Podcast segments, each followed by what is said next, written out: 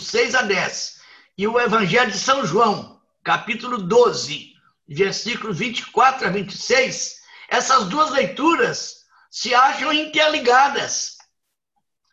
Sentido quase o mesmo. Na primeira leitura, o apóstolo São Paulo afirma que quem semeia pouco, colherá pouco. E quem semeia muito, colherá muito. E no Evangelho, Jesus afirma: se o grão de trigo que cai na terra não morre, ele continua a ser simplesmente um grão de trigo. Mas se morre, então produz muito fruto. A lição que podemos tirar dessas duas leituras é a mesma. Não se pode, qual é a lição? Não se pode gerar vida sem dar a própria vida. Engraçado, quando eu lembrei disso, eu me lembrei das mães que dão a vida para ter o filho. Ela corre, cada parto é um risco de vida, né? A mãe corre um risco de vida para dar vida ao filho. E tem, tem mães heroínas que, que quando o médico falou que, que ela está que tá correndo risco de vida, falou assim, olha, se tiver de salvar um, salve o meu filho. Eu conheço uma médica, ela conhecia muito bem a gravidade da, da, da, do parto. No terceiro parto dela, ela ia correr esse risco de vida e, e deixou bem claro: faço questão. No caso de, de fazer uma opção, ou, o filho ou a mãe, eu quero que dê vida à minha filha. E isso aconteceu, ela morreu de parto. E a filha é, sobreviveu. Né? Olha, imagina que amor que essa filha deu essa mãe, né? Que deu a vida por ela. Deu a vida para que a filha tivesse vida. É, então, eu achei, bonito esse gesto dessa mãe. Dessa... Tem até um livro escrito a vida dessa, dessa santa. A lição que podemos tirar, então, dessas duas leituras é esta. Não se pode gerar vida sem dar a própria vida. A vida é fruto do amor e brota à medida em que estamos dispostos a nos doar por amor, sem restrições. De fato, não há maior prova de amor que dar a vida pela pessoa que amamos. Tanto, agora, dar a vida aqui não é só morrer, não, hein? Se desgastar, como muitos pais se desgastam, muitas mães se desgastam para dar, para dar vida ao filho, aos filhos. Né? E se desgastar é dar a vida, né? Dar a vida. De fato, não há maior prova de amor que dar a vida por, por amor. Tanto Jesus como São Paulo deram sua vida por amor.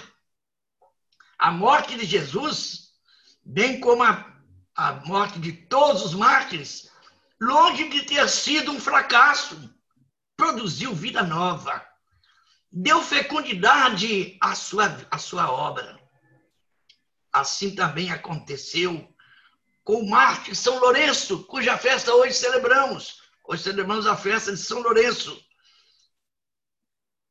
Seu martírio suscitou milhares de seguidores que, a seu exemplo, seguiram a Jesus e prestaram relevantes serviços à igreja e aos pobres. Há um ditado que eu já ouvi tantas vezes, a, a, a morte, do, do, o martírio do, dos mártires, a morte dos mártires é semente de cristãos.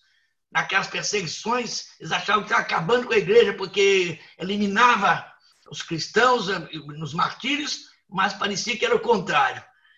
Cada um que dava a sua vida fazia surgir novas vidas cristãs. Né? As, a, a, a vida dos mártires eram sementes de cristãos. Dar a vida, no sentido mais amplo, significa desgastar-se na prática do bem. Como exemplo, temos o esforço dos pais para criar e educar os seus filhos. Nós temos muito que agradecer a Deus o esforço que nossos pais fizeram. Família numerosa e filhos deram trabalho, ou por causa da pouca saúde, ou então por causa também do, do pouco juízo, mas eles não desanimaram e deram a vida por nós.